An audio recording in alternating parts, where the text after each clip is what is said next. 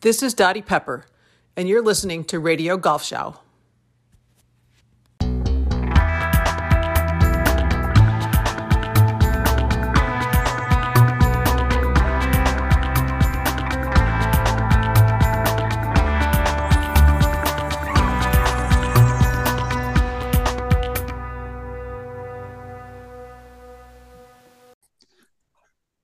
Good evening, ladies and gentlemen. Welcome to this episode of Radio Golf Show, once again in English. Uh, we have another very special guest today. I'm personally very excited about it. Um, this this hour that we have in front of us because there's just um, a plethora of topics we can uh, we can delve into. Mark, without wasting any time, because this man uh, we want to spend as much time as we can with, and um, let's get him introduced, please.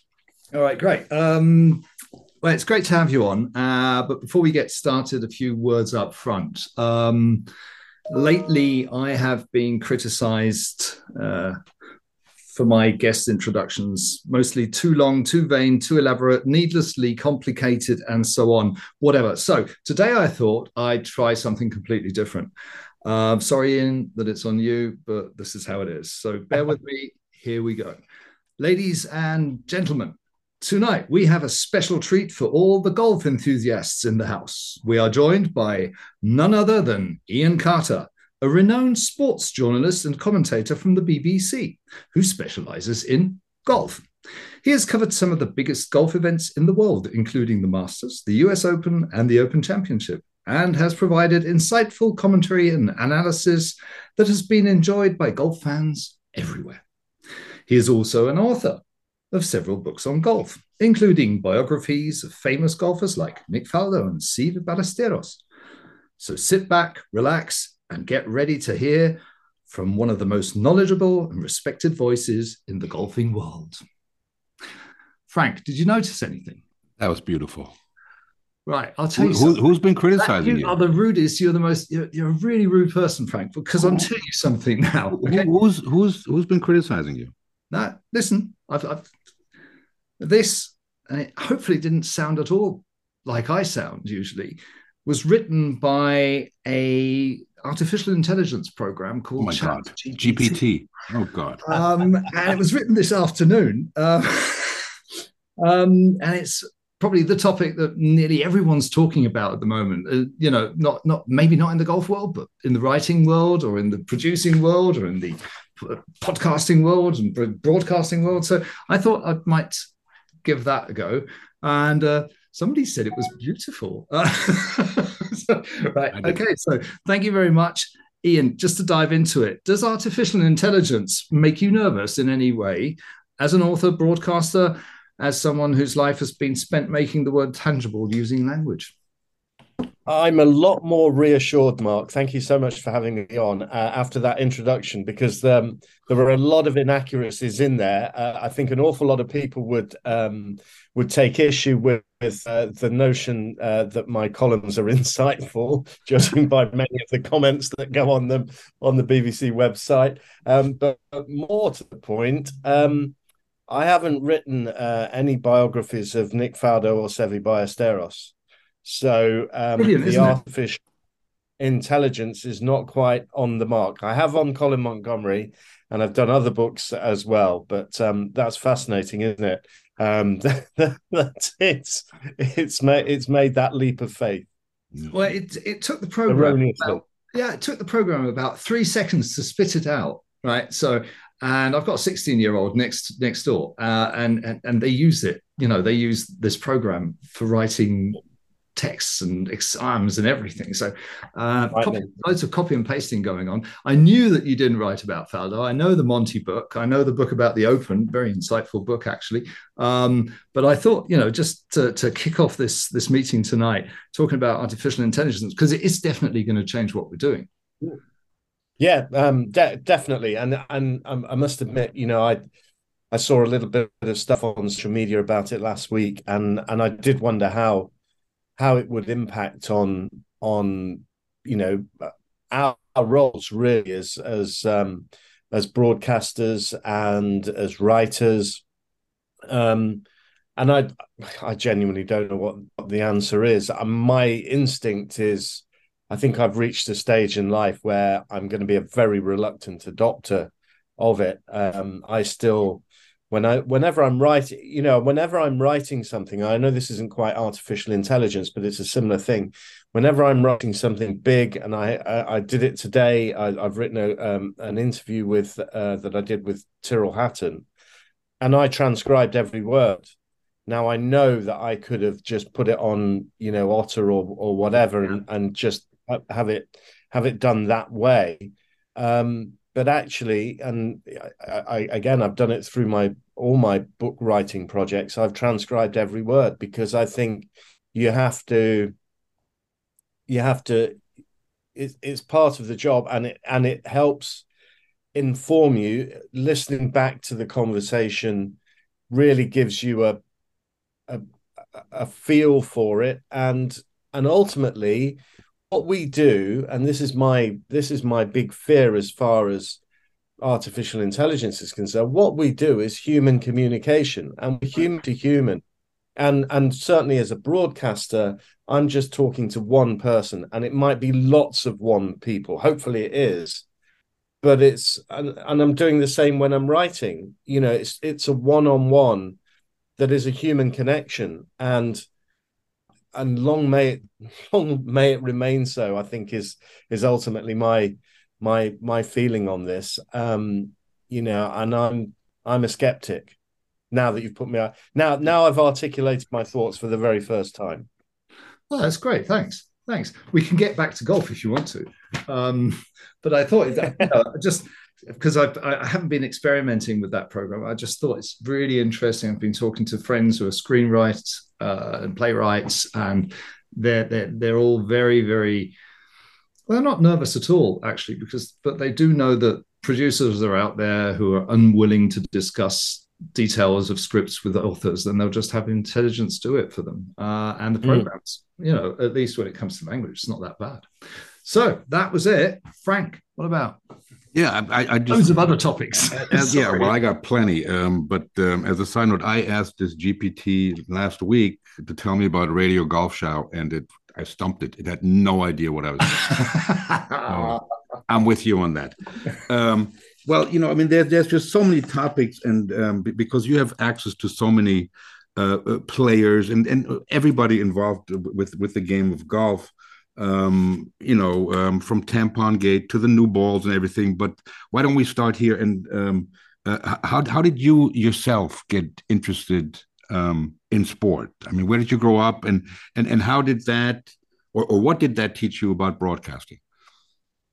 Well, I, I grew up in a in a city called uh, Leicester uh, in the English Midlands. Um, which I contend is the greatest sporting city in the world. Uh, many of my friends from elsewhere would, would beg to differ, but we have um, the we have the most successful rugby union team uh, in our country.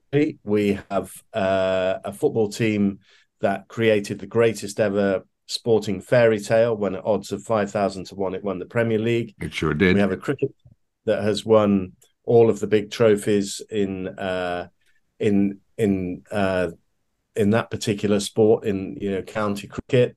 Uh, we've produced great stars like Gary Lineker, David Gower uh, was a was a, a, a very uh, eminent cricketer who who uh, started his career at Leicestershire. I could go on with a huge list, and in fact, I was thinking about this the other day. the The only thing we're really missing is a is is a great golfer. But having said that, we've uh, had the world snooker champion we can go through a, whole list, and I defy any other city to produce such a range of sporting talent. And so, growing up in that city, it was very, very natural to be interested in sport. And I was from a pretty sporty family, not particularly, um, not particularly a, a, adept at sport, but always very interested in it. So it was always the main topic of conversation, kind of growing up. And my dad played golf, and I played golf with him from a, a, very young age. And that, you know and that that was in the the 1970s and at school that was a massive point of difference between me and pretty much everyone else at school. No one else played golf apart from my best mate. And we were best mates because we played golf. Um, so that that sort of uh, fostered my interest in the in the sport of golf in particular, but also I had a massive interest in broadcasting. Got got myself into into broadcasting. Um, studied to be a, a journalist as well, and and so it all kind of came together. And 20 years ago, I, I was uh, doing, uh, I was the BBC's tennis correspondent at the time, but the then golf correspondent um, decided to retire. They knew my interest and passion for the sport, and it was a, a, a perfect move for me. So, hence, I've been the golf correspondent for the BBC for the last uh, two decades. Do, do, do you remember your first gig on the radio? My first gig on the radio, gosh, that was in 1984. And I had walked in a couple of weeks earlier to my local radio station and said, "Do you have any part-time jobs?" And I was I was faltering in studying to be an accountant at the time, and they said, "We have a youth program. Come and come and see that um, play out." And that was my first time in a radio studio. I knew from that moment that that that was the area I wanted to work in. And within a couple of weeks, I'd noticed that the one thing that the youth program didn't have, it was very big on music and culture, but it didn't have any sport. So I suggested I did a weekly sports spot for that, and uh, yeah, that was my first broadcast. Eighty four. Wow, wow. Um, you, you, you just said, um, and it's uh, I, I, found it incredible that you that you started off this way when when you said you um, you you think as if you're talking to one person um, when yeah. you're when you're on the radio, and and and and you know getting ready for for our talk with you, um, um, thinking about the difference between TV sports on TV and sports on radio. Um, um, I, I I know that in Germany, um, talk radio or sports on the radio is almost non-existent, other than the uh, football shows where you you know they they break into a song to tell you who scored a goal. Um, yeah. But um, being a big fan of um, talk radio and sports talk radio in the States, the WFAN and the WLIW, and uh, um, who actually had golf on on TV. Um, um, how, how, would you describe the difference between uh, sports on TV and sports on radio? Is it a matter of involvement of talking to one person? Can you can you verbalize that? I think I think I I I've done a little bit of TV and uh, TV commentary, and I apply the same principle there that it's you are just really talking to one person. It's only one set of ears that's ever listening to you, unless we're in this kind of scenario where obviously I feel like I'm talking to both of you and and the listeners almost kind of eavesdropping on our on our conversation.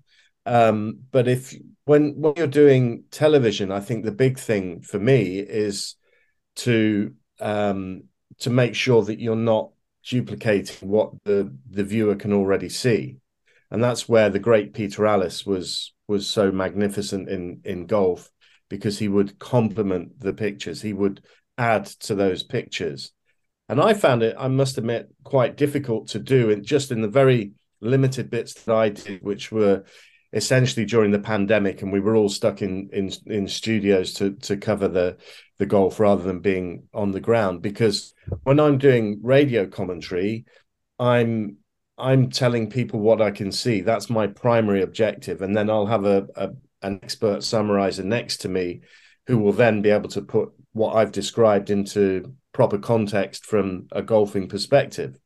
Um, and in, in TV it's different. You you're having to say a bit more than than just what you can see.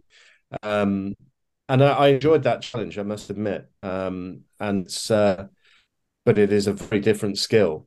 Right. And I I I got a, a I got a I was working with Andrew Cotter, who's one of our finest sports broadcasters, and Ken Brown, who's developed into long since developed into a great, great yeah. uh, golf commentator after a great uh, playing career, and I watched them very closely at work when we were doing those those commentaries. It was on the it was on the November Masters, and it was on the uh, the Wentworth uh, BMW PGA that Tyrrell Hatton won. That that I worked on on those events, and um, yeah, I I learned a, a heck of a lot there.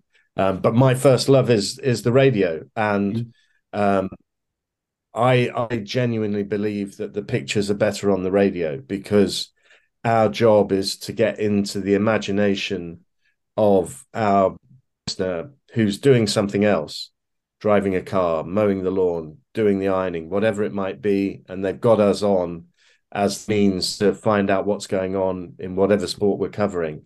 Right. And if you tap into the, the the imagination, you can make the memories of what happened there. If it's a big, you know, if it's Medinah and and Europe has just won the Ryder Cup, Martin Kaymer's hold the winning putt, and you've described that moment.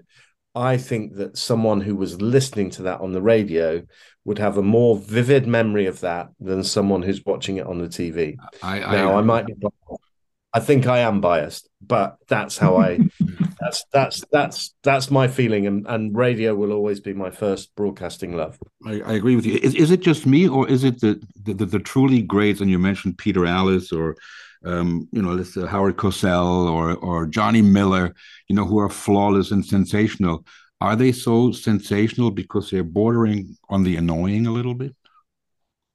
Bordering on the annoying. Um, I don't think that's what makes them sensational, but I think that's what gives them an added dimension. Okay. So there would be times, there would be times, not very many, but there would be times when I'd think, hmm, Peter doesn't seem quite so enamored that Nick Faldo's won and everyone else is celebrating or something like that, potentially. Right. Um, but I think much more is just that genius of complementing complementing the pictures, whether it's being funny about a scene or just offering that insight that is articulated efficiently with the right words, precisely the right right words, and that's what Peter could do all the time.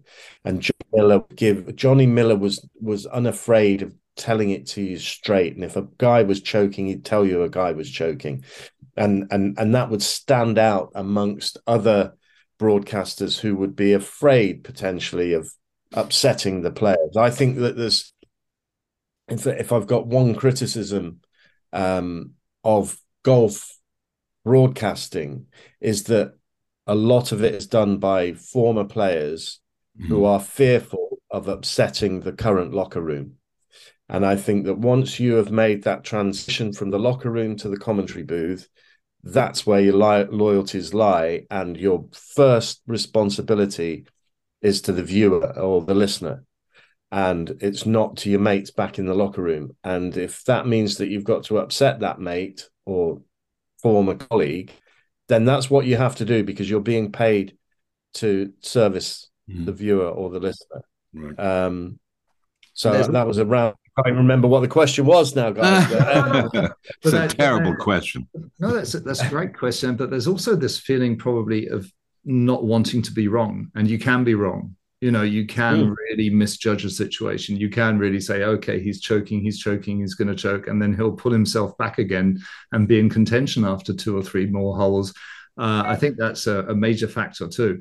I, I I thoroughly miss Peter Alliss uh, not the last bits he did, because some of it was really borderline annoying, as Frank would have said.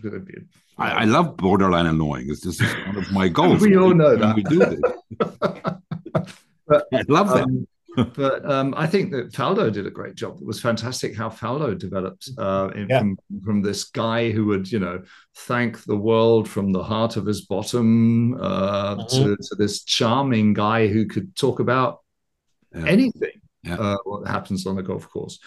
Um, and very insightfully as well. That you know, and uh, yeah, I think he developed into, and he, he remains a, a, fantastic broadcaster and a, a great talker. And he was someone in my very early days. I can remember interviewing him, and that was back in the days when you'd you'd be editing on a quarter inch tape and using a razor blade and a sticking and sticking plaster to to put it back together and Faldo was an absolute nightmare to edit because he never finished a sentence.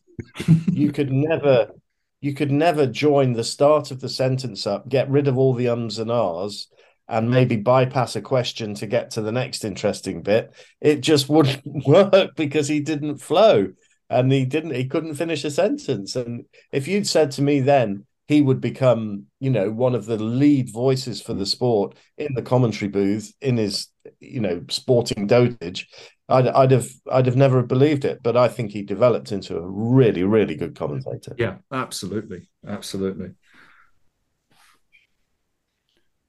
Um, I'll keep going. Yeah, come on, keep going. Keep, keep going. going. I, I, usually spend a lot of time talking. yeah. I've got I've got loads of questions coming up. So keep talking. no, uh, seriously. Um, yeah, I was you know surprised um, Faldo because he had that stone cold image, um, um, and I, I, remember watching him at uh, at Pebble Beach at the um, at, at, the um, I don't know if it was still the Crosby or whatever you know, and he it was a it was a rain delay, and he dressed up as a caddy with a wig and a hat and you know he was like walking around as a caddy. And that was the first time I, I i, understood him as as a human being really because he always was that was that uh, machine. Um, now um, Iain you you've covered the the the, the world. Um, you know there's pictures of you driving down magnolia lane i believe with your colleagues or it, at least it looks like it on the way to augusta. Um, um, of all the of all the places um, you, you you've been and you, you you've covered, which was the coolest place and what did you cover there? Oh gosh, that's a good question. Um, I I I would say I I could almost argue that my golf reporting career um, as as golf correspondent um, has been downhill from day five because the first four days of competition uh, I covered were were the Heineken Classic at Royal Melbourne, okay. and as I said before, I was tennis correspondent prior to to to this role. So I went out in 2003 to the Australian Open in Melbourne um, to kind of help hand over to my successor in tennis. And then, by happy coincidence, the following week was the Heineken Classic, and the following week was a, a Davis Cup tie that we would be commentating on as well between Great Britain and Australia. So, hence a, a, a glorious four week trip down under, uh, in which um, the the golf tournament that I covered, and the first I covered as the BBC's golf correspondent, was at Royal Melbourne, and I've yet to see a cooler golfing place. Mm. So, um, you know, I, everything, you know, the way the the the the the bunkers are cut right onto the edge of the green. Um, the layout of the course, the strategy required, the beauty of the place, just so cool. Fantastic pies in the press center. You know, I remember all of that, and I've been to countless golf tournaments since then. Mm. And of course, it was it, it was very very fresh. And I remember also going in uh, for the first day of press conferences, and lo and behold, uh, Greg Norman was the first person in and I sat there and listened to him hold court for probably half an hour, 45 minutes, in which he talked about rolling back the golf ball, the need to bring it back. And um, and I was just fascinated. I just thought, having had five years of tennis press conferences, I I listened to to Greg, and the way that he spoke, how interesting he was, I thought to myself, my God, this is going to be amazing. This job is just going to be so good. If everyone speaks like this, it's you know it's just going to be uh, stunning. And of course it, it's not always that, that way but i think that you know in golf we're blessed with some great uh, articulate figures. I'm really going off topic here now but that is the answer to the question. Yeah. that is the answer to the question. It was it's it's royal melbourne. Got something quite linked to that question. Uh, royal melbourne's fantastic fantastic. It's it's one of the the the porn the, the golf porn uh, uh, center folds of my life. You know, um, something else. We we've had some um, some commentators from uh, German uh, television here um, on the show, and we were talking about how important it is, or how n- not important it is, to be there whilst doing the job. So, how important is it for you to be there? Or could you imagine doing your job sitting in a cubicle with the world feed and just uh, commenting on the world feed? How I think it's very important it to be there, to breathe the air, to to to, to smell mm. the flowers, and to walk the course.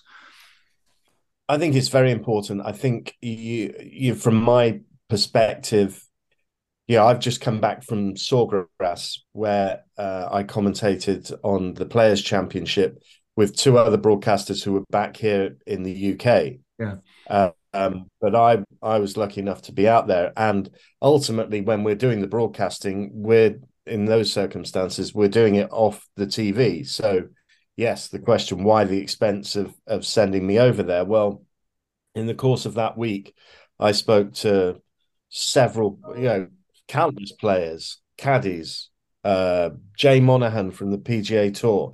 Um, I spoke to Annika Sorenstam. I spoke to uh, Marco Mira. You know, different circumstances brought me in contact with all of these people, and all of these people have different points of view, and they uh, they inform you and they let you know what the agenda is, and I think take the level of the golfing conversation that you're going to have to a much higher yeah. level. Yeah.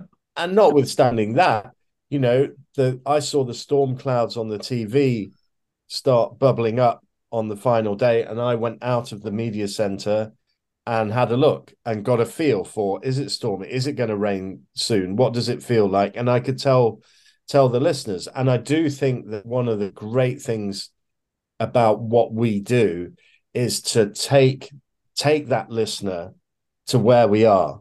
And if you're not there, it's much harder to do that. Absolutely. But we're when we commentate at Augusta at the Masters, we're bringing spring, warm sunshine, glorious, glorious surrounds to everybody who is in Northern Europe, still shivering a bit and just pining for those days that are just around the corner. And everybody says, you know, the Masters are, are, is is the moment that winter ends and we can crack on with the rest of the year. And and it, it, if we're not there, it's much harder for us to be able to bring people there. So I yeah I just unfortunately at the Masters we get out onto the onto the golf course as well, but much of my work will be commentating off the television even there. But yeah, I I just think it's it's vital to be there. Um, another chance for Rory to the, for the uh, career Grand Slam. Yeah, absolutely. We'll be we'll no doubt be talking about that. But uh, but equally, you know, he's got to muscle in on this kind of um, duopoly that is developing between Scotty Scheffler and and Jon Rahm this year. Um, and it, I I can't think of a a more fascinating time to build up to the first major of the year because you know everything that's going on. LIV I'm sure we'll get onto that. It's the first time that we'll have Cam Smith, DJ coming up against the cream of the of the PGA Tour. So um yeah, and and that narrative that is there. Rory started the year as world number one. He's already won this year in Dubai. Everything that he is doing now is to make sure that he is ready for Augusta. He was up there at the start of last week, the, you know, after missing the cut at Sawgrass. I understand playing, you know, a couple of rounds with his dad, familiarizing himself with the place. How's he going to approach it? Is he going to approach it as this massive thing, the Masters, or is he going to take the it's just another golf tournament approach? And I've just got to remain patient and all of that. We've heard every different approach from him down the years. But the one thing is that he he left last year with a smile on his face, and he's never done that before. Holding out that bunker shot on on 18, right, for his before final round, runner up finish. Of course, he wanted to win, but that was the next best thing that he could do. And he said it's the first time he's left there with a smile on his face. So, will that smile remain for four crucial days next month?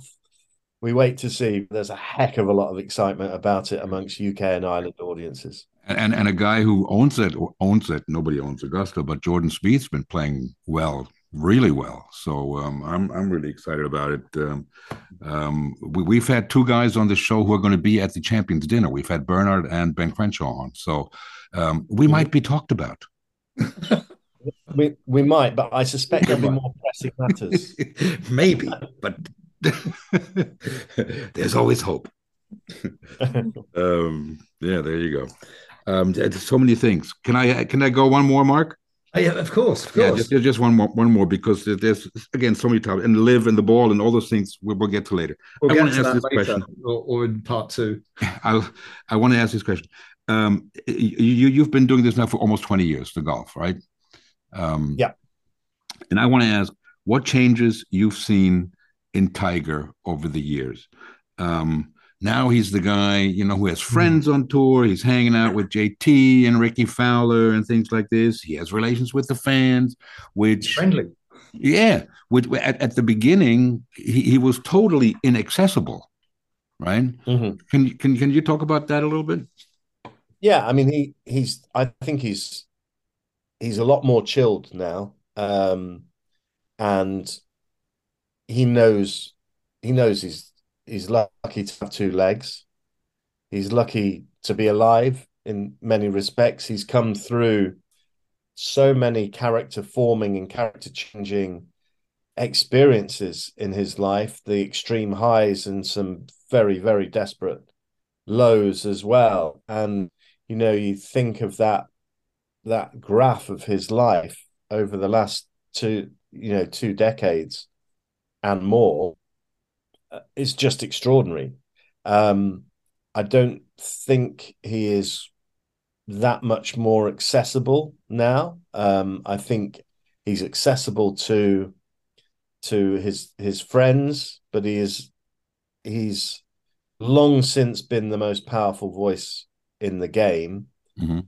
Um, and you know he's he's gone into business partnership now with Rory McIlroy for this Monday night stuff that is going to be happening. I think he's much happier to be seen smiling and chilled. I think that's the biggest difference I've seen in him. You know, that's there was up up to 2009 it was it was stony face everything was deadly serious uh you it was he gave nothing. He gave absolutely nothing. He would yes he would do his press conferences but that would be it. Um he would do his post round interview with the host broadcaster but you were genuinely you had the best greatest sportsman in the world arguably at that time and you were so often left as a journalist feeding on scraps.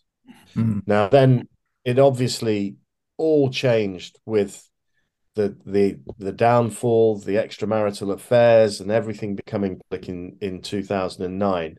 And then he had to reinvent himself. And when he came back to the to the Masters in 2010, he was uh, he, he- suddenly started calling reporters by their name. Uh, you know, yes, Doug, uh, yes, Bob, and all, all of and all of this, and it was a very contrite uh, character who admitted his flaws, and this was someone who never admitted a single flaw.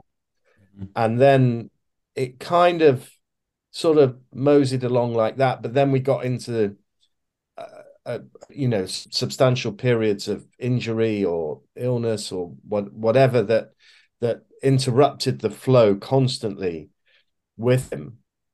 And now, as I say, after the car crash, I think you know he's he's there's a big element of him that he's glad to be able to swing a golf club and, and, and not more and be able to play with with his son Charlie and the proud parent and all of that kind of thing. But the one thing that has remained an absolute constant throughout it all is that when he turns up at a tournament, whether he believes it or not, when he turns up at a tournament, he will tell you that he is there to win it. And he will do mm. exactly that at Augusta next month. He will Yes. say, I'm here to, I think I can get the job done around here. Great. Can I- Whatever the circumstances, he's always said it. Can I tap into that before we move on to the quick nine? Because I'll just pull one question out of the quick nine that I, it, it but it fits here wonderfully. Um, and that is because I'd really like to know, in your opinion, um, Tiger Woods, uh, what's the greatest championship he ever played? Because there's two two major tournaments that I thought that were absolutely brilliant. It was the in Torrey Pines in 2008, Yep. I believe. Um, I just rewatched some of the footage this afternoon where he was playing on a broken leg, more or less, and uh, he he he pushed Rocco into the playoff, and then he pushed the playoff one step into sudden death more. Um, and then there's this other, uh, this is this this ultimative comeback, uh, 2019, uh, where he sort of just came back from nowhere, and you're going because everyone was going like, well, he's dead, he's dead, he's you know he's not going to come back, you know. Um, and then all of a sudden he's back, you know. So there's this bloke who can break who can break his leg and play golf at a level that nobody could even you know conceive, and then this other guy coming back after after the most horrendous stuff has happened to him and when in you know in Augusta, the place where they once told him that he wasn't welcome anymore because he couldn't keep his you know stuff together because he would Mm. you know go out and sleep with other people's uh, wives right? So um what what would you say is the is the is his greatest achievement? Or maybe Well- that's uh, then maybe there's something else. There, there was there was uh, those two were the ones that that came straight to my mind mark i mm. must I must admit but i think that you, ignore at your peril the way he won his first masters in 1997 Yeah. which Yeah. was stunning you know Yeah. first day he went How many shots was in that? 40 10. 12, 12 shots he 12, 12. 12 shots Yeah, it's ridiculous. and and his front nine on the first day was 40 blows.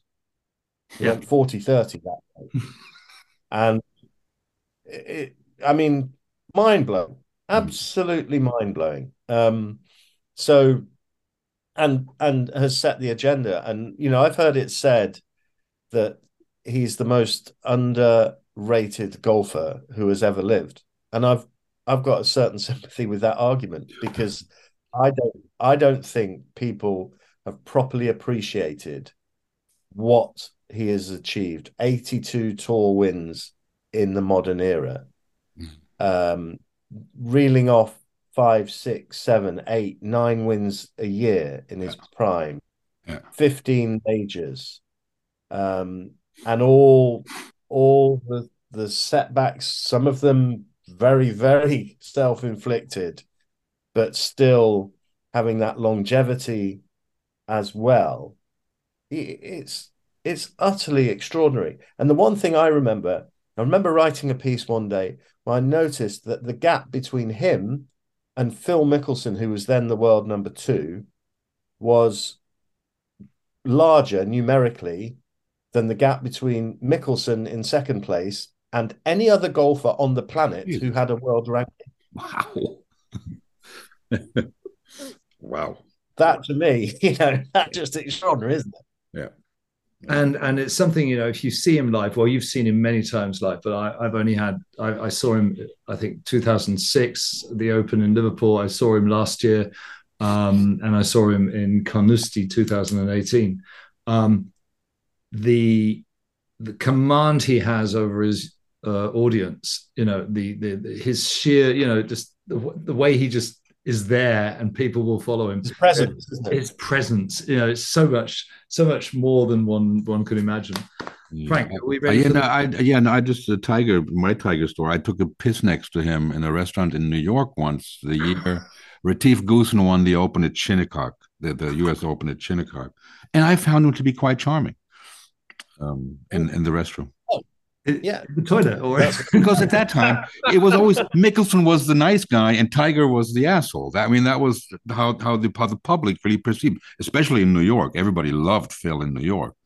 oh yeah but isn't that interesting how much that's changed you know now I mean, I, I, I think it was already, it was always like that. It was just that Yeah. Mickelson had that image and Tiger yeah, didn't. yeah yeah i think people behind the uh the facade now quick Uh, nine. should we do the quick nine? Before before. Nu- nuevo, nuevo rasante. What's quick in Spanish? ah nuevo rasante. Okay. Um what's the most valuable golf tip you have ever been given? Enjoy yourself and enjoy good shots. excellent. Mark- you're gonna die. We all will. Um who would you like to play your last round with? Um, my wife and my son. I think Great. golf's the golf. Golf is the the ultimate family sport, and we should make more of it. In, in do you still way. do you, do you, do you get to play with each other a lot We've booked a tee time for Sunday. Yeah. First How's your time game? for a, for, for a few weeks, but How's yeah. your game these days? my game stinks. There you go. Has it always stunk? No, it, it's been it's been all right. I mean, for a recreational hacker, I've got down to five point five was the best my handicap Oh, ever got go. to. It's currently seven point seven, but I'm not playing particularly well. I need to do something about it. What would you be if you had decided? with my family. Sorry. Um, what would you be if you hadn't decided to become a broadcaster? Uh,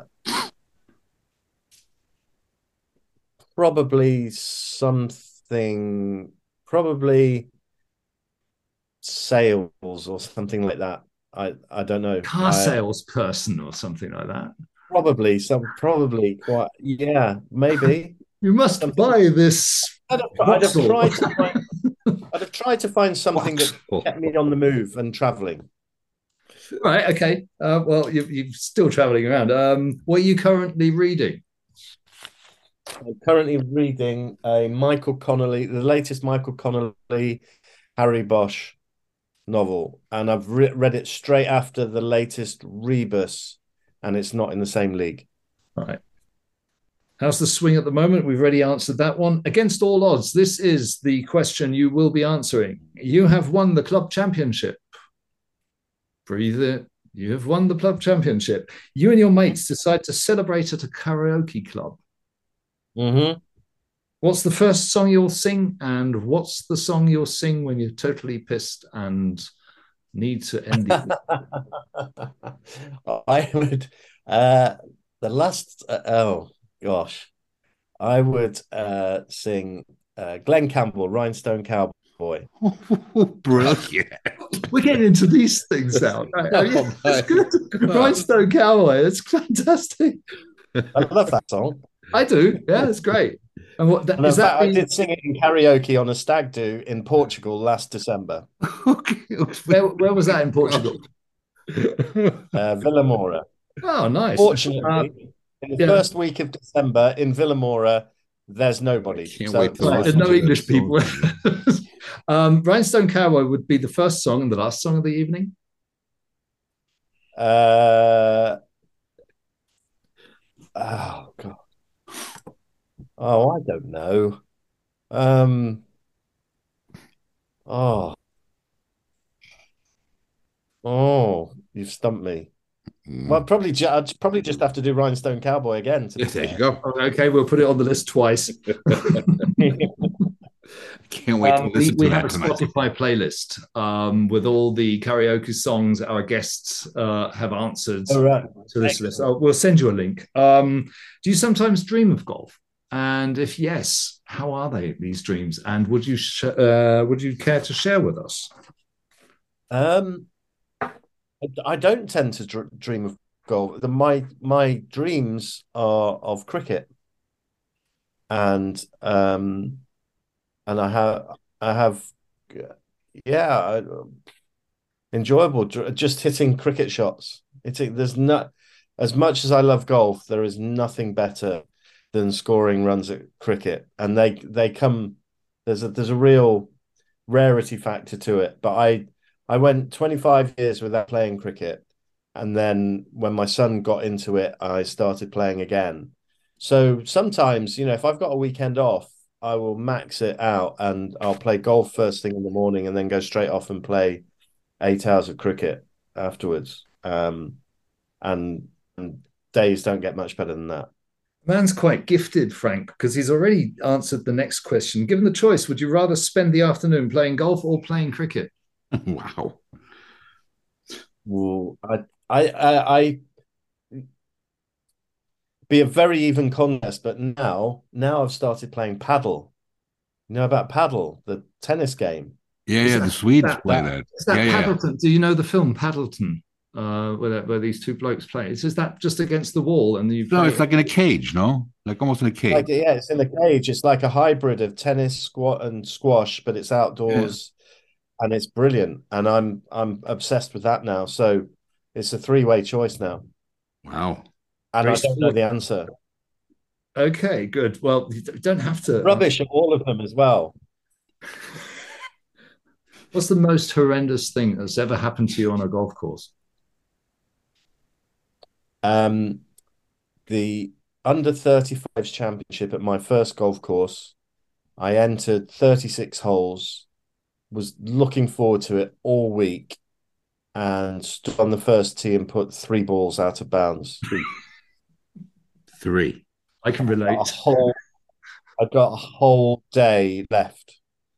Of it was you know 36 holes, so very first hole, three balls out of bounds. One, two, three, four, five, six, seven, eight, nine, ten. Mm-hmm. Ten on the first hole. Lovely. I think it might have been 12 to be fair. There you go. very, very, very quick answers, please. Music on the range. Don't mind Match play or stroke play? match play, Walk or ride? walk Do you warm up or not? Less and less these days, and my form is paying the price. What's a gimme? Uh, it's um, two feet and in. Do you know what a mulligan is and do you give and take them? Uh, I know what it is, and uh, no, Parkland or no, links? No, no, no mulligans. Parkland or links? links every day of the week. Driver or putter? Driver. For our German, American, Norwegian, Swedish listeners, and we have listeners in 50 countries, I have been Me informed. too. Can you sum up the game of cricket in two or three simple sentences? Probably not. um,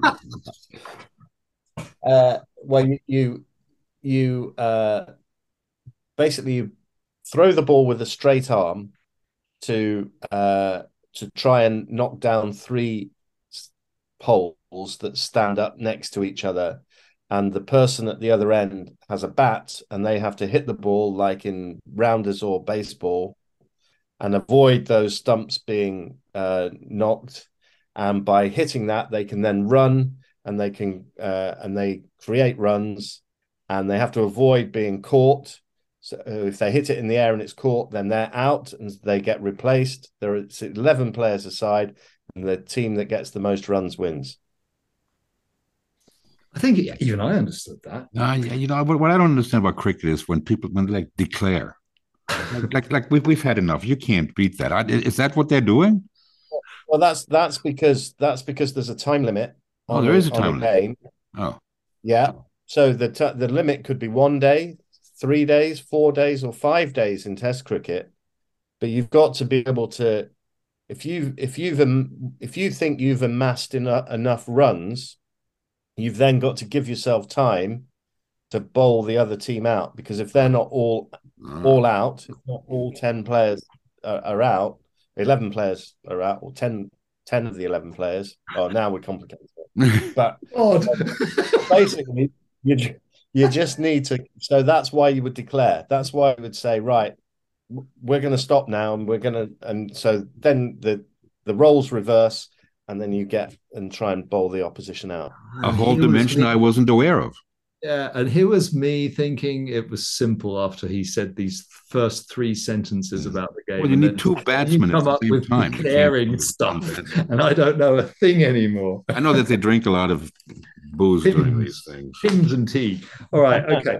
Um, and that that would have been it. Um, I've got. Let's let's go on to the next topic, if you don't mind. I think because it's it's it's in the room. Um, what's length? Um, I think Martin Slumbers said that. I think I read that at the BBC, probably was even you, that he believes that golf has crossed a Rubicon when it comes to length, and stuff has to be done. Um, and so the R&A and the USGA are proposing a, a length reduced ball of some sorts. Um, is that about time? Um, is it going to happen? Um, will there be the ball rollback? Because it's it's a funny decision, isn't it? Now, uh, you know, just open up the question one more uh, in one dimension because you know the game the game's looking good at the moment. You know, numbers are growing, participation in amateurs going up. We've got this new Carnival League, LIV Golf. That's a bit of a disruption, but prize money is up. We've got tremendous young professionals. We've got a great professional game. And now they decide, in all this disruption, let's do something about the ball. Is that wise? And um, what do you well, make? I, I, th- I think what's what's really interesting on this is is the the apparent departure from one of the central tenets of of golf, which has always been that whatever level you play, you're playing the same game. Mm-hmm. So we we play with the same equipment as the pros, the same balls, and we're playing exactly the same game. Now, in reality, that's I don't think that's that's quite the case. Um, and I think the specs of the of the pro game, the way that wedges are ground and stuff like that for the pros is is is completely different. And they're they they play. I, have said it so many times and heard it said so many times. They play a totally different game to us amateurs and even elite amateurs. Mm-hmm. Um, so, but this bifurcation is new to say that we are going to use a golf ball that will not fly as far as golf balls do at the moment in the elite game, or we're giving the elite game the opportunity to do it that way, um, while the recreational game remains the same. And all the feedback that the R&A and the USGA got was the, don't don't mess with the recreational game, as you say. It's growing, it's doing just fine. But the men's especially the men's game at the very top and at elite levels that that trickle down into the amateur game, the golf courses are getting too small for the ability to hit the ball. The ball is being struck too far. If you go back to the 1980s, I think it was 1986, javelin throwers in track and field were propelling that javelin too far and it was going onto the running track and endangering the 10,000 meters so ra- ra- rather than widen the field, they said, okay, we'll change the center of balance on a javelin and it won't fly as far, but still the guy that throws it the furthest is going to win. And that's effectively what what they're saying should happen in golf now at the very top of the game. That still the longest driver will hit the ball the furthest distance, but that furthest distance, that scale needs to be reined back. And the estimation is that it's going to be 14, 15 yards shorter mm-hmm. for for the for the top guys. It, it, I think looking at the calculations, I think it's potentially a little bit more than that. I think that's based on uh, a swing speed of 127 miles per hour. Who swings that? Well, the, the average on tour is 114. So and and listen, maths is not my forte by any stretch of the imagination, so I may have got that wrong. But either way, it's it's it's dialing it back, and and I think that there's plenty of evidence to suggest that that is a very good idea because otherwise we're going to outgrow the old course at St Andrews, or they are. And I counted six potential par fours on the old course that could be driven at the Open last year. Well, were driven, well. Yeah, I mean, depending on the wind position and that sort of thing. Um, and I think that they, you know, that he said, you know, crossed the Rubicon. I think there's a line drawn in the sand here. Um, and now there's a six month period for the game to feed back and all the different constituent parts to say yay or nay, we like that idea, or offer whatever feedback that they have. And then um, once that's once that's been processed, then a decision will be made. And this change, if it is approved, will come in in 2026. And you think it will come? I think the, the... I I suspect it will. Yes, I think uh, I think that they have it, it, it appears to me that they have taken such great care over a very long time, like the last six years, um, to to take into account all the constituent parts of the game and their their feelings on this this subject, and they have altered what they how they envisaged doing it. They were considering things like reducing the size of driver heads to make sweet spots smaller, um, changing the moment of in of inertia, uh, coefficient of restitution. I mean, all of that has been pored over, and I think that you know ultimately golf is the only sport that changes the playing field rather than the equipment when suddenly it's not fit for purpose for whatever reason. I was listening to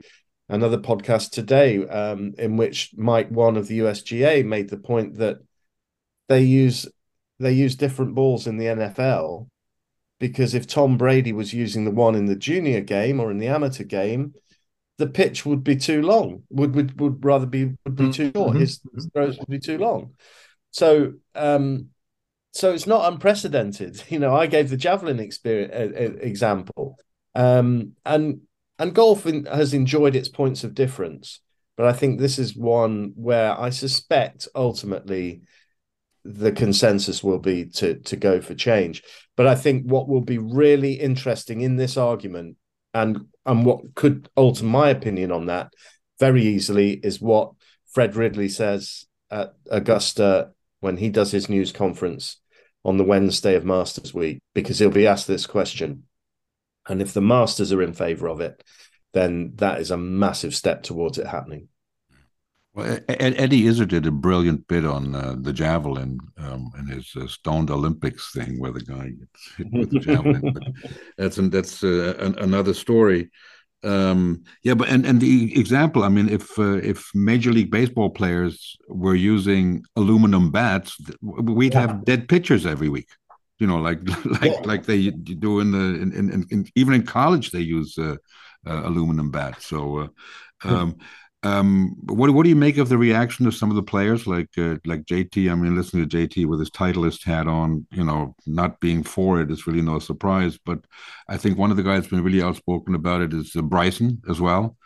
Um, yeah. You know, he, who wants to be rewarded for going to the gym. I can tell you this: um, I'm hitting the ball further now than I did at the top of my game 25 years ago, and I haven't been to the gym once. So um, I, I don't buy that argument. Um, but what's your reaction to their reaction? Uh, I think it was a bit predictable. Um, I I think um, I don't I don't think Bryson gets it because he can still go to the gym and he can still be the the longest player. It won't fly that far, but the differential might even help him. So I don't think he's quite understood that point. Um, just look at um, Justin Thomas's cap, um, and that kind of explains where he was coming from.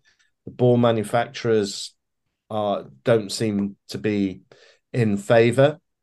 They've got to be they've got to be won over. The one thing that I I really sort of bridle at is when the players say why are why are people with 5 15 handicaps making decisions for us pros and I just think to myself, you can you are sounding very, very entitled right now. Yeah, they are. You know, the fact that you can hit a ball into a hole more efficiently than pretty much anyone else in the planet, does that qualify you to analyze all of the data that is involved in running a game, a sport, and you're 0.1% of that sport? And yet you know what what difference does it make for the the the people involved in this decision making process what standard of golf they are? Yes they need to have an appreciation of the game and certainly if they can play to a standard that might help but how arrogant to say to say that. I I don't like that at all. No, especially um, because you're saying that it's only yeah. one, it's only zero point zero one percent of the worldwide players, and if if if if their needs and their game change you know all these fantastic courses we still all love you know if you're if you're teeing off on the 17th hole at st andrews and you're basically standing in the middle of the driving range on the other side of the wall right um it's wrong it's yeah. wrong because and, and, and, and, what and, and, and as a, as a professional people. golfer how, how are you qualified to analyze how much more water it will take to to to uh, to do you know to to cater for extended tees and and the all the extra expense that comes in with extending a golf course how are you qualified to cope with dealing with a television executive when you have to say well actually no rounds are going to average five and a half hours now because Everyone's we have waiting. to walk you know yeah. too much walking too much waiting too much you know all of these factors come in that very clever people have to deal with and analyze and come up with proposals. And frankly your golf handicap shouldn't have anything to do with that whatsoever in my opinion or your ability to be able to do that have we got time for one more topic because there's something i still yeah. want yeah we do uh, frank do you want to stick to the ball or can we just move on to our pet topic yeah, but there's, there's plenty of talking. I think we're done with the balls. Um, okay, great. Um, it's the other one is LIV tour. You know, it, there, there's this the elephant in the room. LIV it's in the middle of their second season now. No, no, the beginning of their second season. Somebody won a load of money on a course. I don't remember where. I don't remember who. I think he won four million for for uh, uh and but, but nobody seems interested and still it's there still it's disruptive yeah. but i know no one who's really interested in LIV tour i don't know. Frank do you know people? Do you discuss LIV tour with other people than with me? Yeah, i mean I, I, I don't know anybody. Um um i'm i'm i'm certainly not interested. I just check the scoreboard on a sunday night um to see um um, how, how, badly uh, Mickelson played, especially after what Freddie Couples just said. If you're paying him 200 million to shoot 75 age, how did, he, how did he fare this weekend? I, I, don't know. I mean, you know, he's he's he's he's a non-factor. So, so what do we make of this, uh, Iain? Because that, that, and that is something you know I'd, I'd really value your opinion on this one because um, it's a bit of a it's like a Cinderella show or a, or a or holiday on ice somebody called it holiday on ice in an interview i read or it's like wrestling um it, it's but it's still you know i've heard it likened to sort of the harlem globetrotters or you know, something, something, like that yeah yeah uh, and i can see sympathy for that for that argument this is a an, an assembled cast um 48 players and yes some really big names in there um and some players who have seen better days, undoubtedly, in there. And I wonder from a I think to me the, the the the most intriguing question when we get or one of the most intriguing questions when we get to Augusta will be how Cameron Smith, Dustin Johnson, uh, Patrick Reed, these kind of guys fare. Because um, I don't I've been to two LIV events and I didn't feel the same competitive vibe that I feel when I go to any of the tour events and certainly majors. Um, it, I think you said it earlier in the in in the podcast. You know, you mentioned sort of the carnival atmosphere, and um, and fifty four holes, shotgun start, guaranteed money, no cut. Ha- that's a real challenge to preserve your competitive edge to be one of the very best golfers in the world, I would think. Um, so I think that's one of the big questions that will potentially be answered at the majors this year. How well do the LIV players play? Because like last week, uh, I wrote, wrote it down here. So uh, DJ was 13th, Danny Lee won in Tucson. DJ was 13th, Reed 18th, Cam Smith 24th, and DeChambeau 44th of, of 48 players. And they're not the 48 best players in the world. Mm. So that the those kind of levels of performance with one tournament to go in Orlando the week before the Masters, three rounds, three competitive rounds. That's all they've got left. Like all the the leading players on the PGA Tour have got guaranteed three rounds at the match play this week, and mm-hmm. then could go, you know, and play the PGA Tour the week after if they felt like they needed to mm-hmm. sharpen up their competitive edges before they go get get to Augusta. So I think the LIV players are, in terms of the majors, looks to me like they're at a bit of a disadvantage. Um, do you, uh, uh yeah, go ahead, Ron. Go ahead. Uh, do you do you think there's any chance that they will be re- uh, they, they'll be rewarded world uh, rankings? Um, do you um, think going to happen? Because is this being discussed in certain? It is circles. Yeah, yeah, it, it, it, will be discussed. Um, I'm sure it, it will come up on the agenda when the four majors meet to discuss that you know to have their their next OWGR meeting, which is going to be uh, at Augusta, and bear in mind that the DP World Tour and the PGA Tour have recused themselves from the discussion because obviously they're involved in litigation yep. against LIV, and so it wouldn't be wouldn't be right for them to be involved. And I think there's a pressure on the majors to give world ranking points to to LIV because they want to have the strongest fields that they can have and the big point of difference that they have is that LIV players could still be eligible for those events when at a time when they're banned from the PGA tour and potentially banned from the DP World Tour as we wait for the the arbitration um, hearing result, which could come any any time.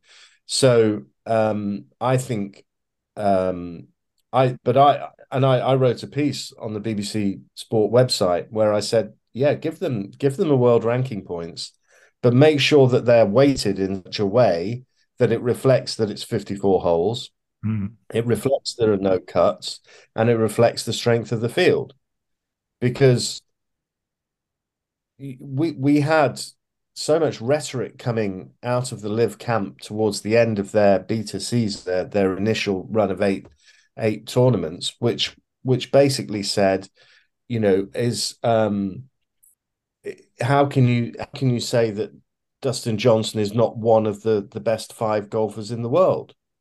Well, he was outside the top 10 when he went to LIV.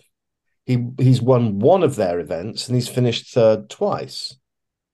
Well, uh, and against those fields, and uh, my my reasoning was, well, give us the empirical, you know, empirical data. The stats, that right? he's one of the top five players in the world, mm. because at the moment we can't work it out because we know we don't know the absolute strength of the the LIV fields.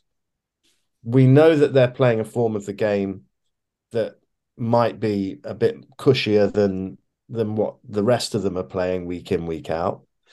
But it's it's um so it that I I, I say give them give them the rankings. Um, it, it, it yes it would it would strengthen LIV's position and perhaps strengthen their their hand in trying to recruit players from the PGA Tour.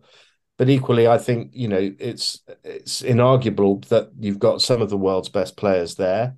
So it is a competition of a certain legitimacy, and you know take into account all those different factors. Yeah, give them give them give them ranking points. But let's actually then see how good these players are because I don't think that I don't think Dustin Johnson's a top ten player in the world anymore. But I don't know. That's just my opinion. Well, Bryson doesn't doesn't really give the impression he is one. For example, oh, does he?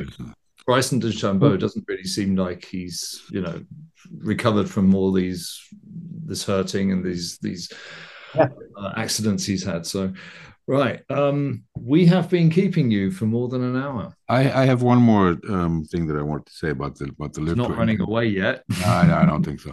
Um, and and Iain, um, and and maybe you can answer this as a as a fan and as as an Englishman. Um, um, the the fact that guys like Westwood and Poulter or Graeme McDowell, who who obviously you're you're you're close to, and and, and Henrik Stenson are throwing away their chance at Ryder Cup captaincies.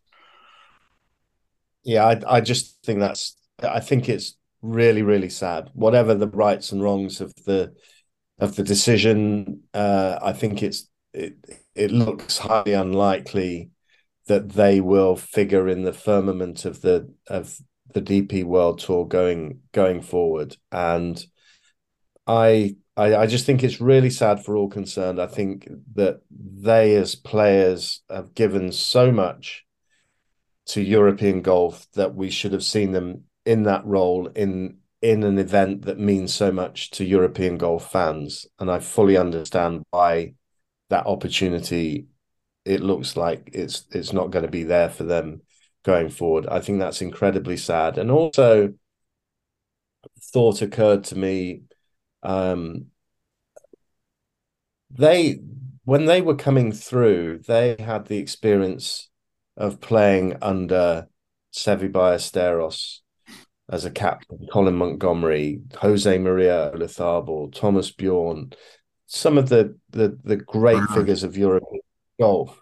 Now, surely for the benefit of European golf, that the the generation that's coming through now should be able to play under the Stensons and the Westwoods and the Poulters and all of that, and that's that's really sad that that's not going to happen. Having said that, you know Sergio Garcia being another case in case in point. Mm. Having said that, I fully get why that's the case, uh, and uh, you know, and I can see, I can see all all sides to to this argument, but um, yeah, mm. overall, it's it's just really very very sad, and and uh, my overall take of the whole LIV arrival is whatever the rights and wrongs of how they're funded and all of that and the way that they've come in and the way that they've shaken up the game, they have changed it and it has become fractured. Mm-hmm. And my big question is is men's golf everything else that is there to attract people's attention is men's golf big enough to be split i'm not sure mm-hmm. and and and that um, is, you know, it's going to be fascinating to see whether LIV can make a go of it, whether Saudi Arabia will keep funding it, uh, will feel that they're getting a return from it. These are all massive questions going forward. And if they did fold, what would happen then? Would would the PGA Tour then welcome these guys back? It's like Europe welcoming back uh, Great Britain after the Brexit failed. Yeah. Well, don't now. Don't get. I can't go there. Uh, uh, sorry, I didn't want to twist it into into that. But how about um, the animosity between the players? I'll, stick with the goal, but yeah, the animosity with the players, but between the players, you know, who are not friends anymore, apparently. Yeah, yeah, but Is I mean, real? you know, they're they're the most selfish people in the world anyway, aren't they? Professional golfers. So they're they're going to go. They're, they're, when they're on the golf course, they're only interested in one thing, and their ball and where it's gone. And you know, it, pe- people will have their their differences, but say LIV did fold. Does that mean that a, a talent like Cameron Smith at such an early age is lost to the game forever? Thomas Pieters. I mean, there there are young guys there that are, you know, I mean, but you know, especially Cam Smith.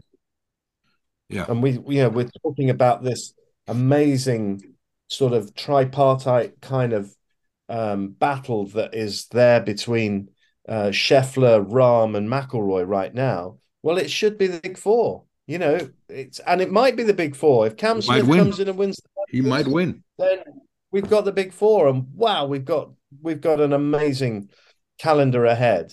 So it's not all doom and gloom, but I just I it, the whole thing just raises so many questions, so many points of interest, and I've never known a more fascinating time to be doing my job. So it's a it's a great time to be writing and thinking about golf, isn't it? Yeah, very much so on on all fronts. So yeah, yeah, it's uh, an incredible time. All right, very cool. Um, let's wrap it up. I mean, this has been um, tea time with Iain Carter, BBC Radio. This is what I love about Oh, your wow. about, about your lingua franca. The EA in T is silent. I think that's fantastic. I've got one more. Can, can I, You can got I one more? just one more because Go it's a really personal question. Oh, Two two reasons I decided to uh, to go into podcasting. That was uh, Frank Förster, and it was you and Andrew Cotter with the cut. Why That's very kind. did you stop producing the cut? What happened to Uh, the cut? That was such an awesome format. That was so great. You talking about cricket, uh, the interviews, the banter between the both of you. That was it was the role model for halfway grown up golf podcasts. Um, Yeah. and I was I'm, I'm I'm I was absolutely devastated. I'm going to say this again that you stopped doing it. Is there any chance that it'll Uh, come back, or are you guys Oh? I- expensive to be Uh. I, I, I, we we would both we would both love um, to be to be podding together. Um, it's a very uh, difficult um, and competitive world world when you're working for the for the BBC because there are so many priorities for the corporation and and for for BBC Sport. And I go back to the point that I made just a moment ago: can golf afford to be split when there are so many competing elements in and and we all, you know, I think some of us just live on planet golf and don't realize the wider picture. And the wider picture from the BBC's point of view kind of meant that we didn't continue with, with the cut, but it's something that we really, really enjoyed massively. Um, and uh, you know, maybe maybe one day we'll we'll we'll be able to win an argument and uh, and and and get ourselves back together. or maybe Frank and I can invite you both back into a show during the Open That would be a Championship. scoop. Something like that. and see if we can scoop. get Cotter and Carter together. Yeah, well, ladies and gentlemen, this has been Radio Golf Show um, with Mr. Iain Carter. And um, um, I usually finish these things with a quote. I, I really couldn't find one, um, or to be honest, I didn't really look. Um, but um, I, I, not not quotes from our by our guests, but something that fits. But I do like to start reading books at the end. I said that I've said that a few times now, and this baby right here, Monty's Manor. Um, and I started. I, I I I usually look for the bibliography. There wasn't one. There is um, a um, an appendix of all of Monty's um, Ryder Cup matches that involved him, which was which is amazing. Um, but in, in the back of the dust jacket, it says this: um, Iain Carter has been covering sport for the BBC for over 20 years. Since 2003, he has been the voice of Radio 5 Live's golf coverage. Monty's Manor is his first book. And now, here, boys and girls, we have a gentleman. It's his first book, and the foreword is written by Seve Ballesteros and the afterword by Graeme McDowell. I mean, that's something you don't see every day. Um, it's been an absolute pleasure, sir, to have you on the program. And this book, um, I, I, haven't read the one about the Open. I knew you have. I know you have, Mark. But this book is absolutely fascinating. If you love golf, if you love the Ryder Cup, um, I'm not even a big fan of Monty, but I love this book. So um, thank you very much. You. Um, That's very kind. Thank you. Thank you very much. And if if you uh, if I could say one one thing, I don't think I've ever been as proud as the day when um, Seve agreed to to write the forward to that book. Um, that was that was something very very special, and, and I, I, really appreciate you um, reminding me of that. That's that's very kind. Thank you. Absolutely, yeah, and and and, and again, you know, it, it is it, it's it, it's it's just it's just uh, sensational that you know it's your first book and you have these two guys. Um, we'll be following you somehow on internet. I mean, I'm sure BBC Five is somewhere on on the internet radios with the Sirius and all this BBC stuff. Sound. There you go. Um, we encourage you to do the same. Um, Iain, uh, safe travels to Augusta. We'll be doing a show um, um, about how to play the back nine at Augusta with hopefully somebody who's played it a few times. So um, um, look, look, for that. And um, we'll see you next week. I'm Frank Forster. I'm Mark Hogener. To the Linksland.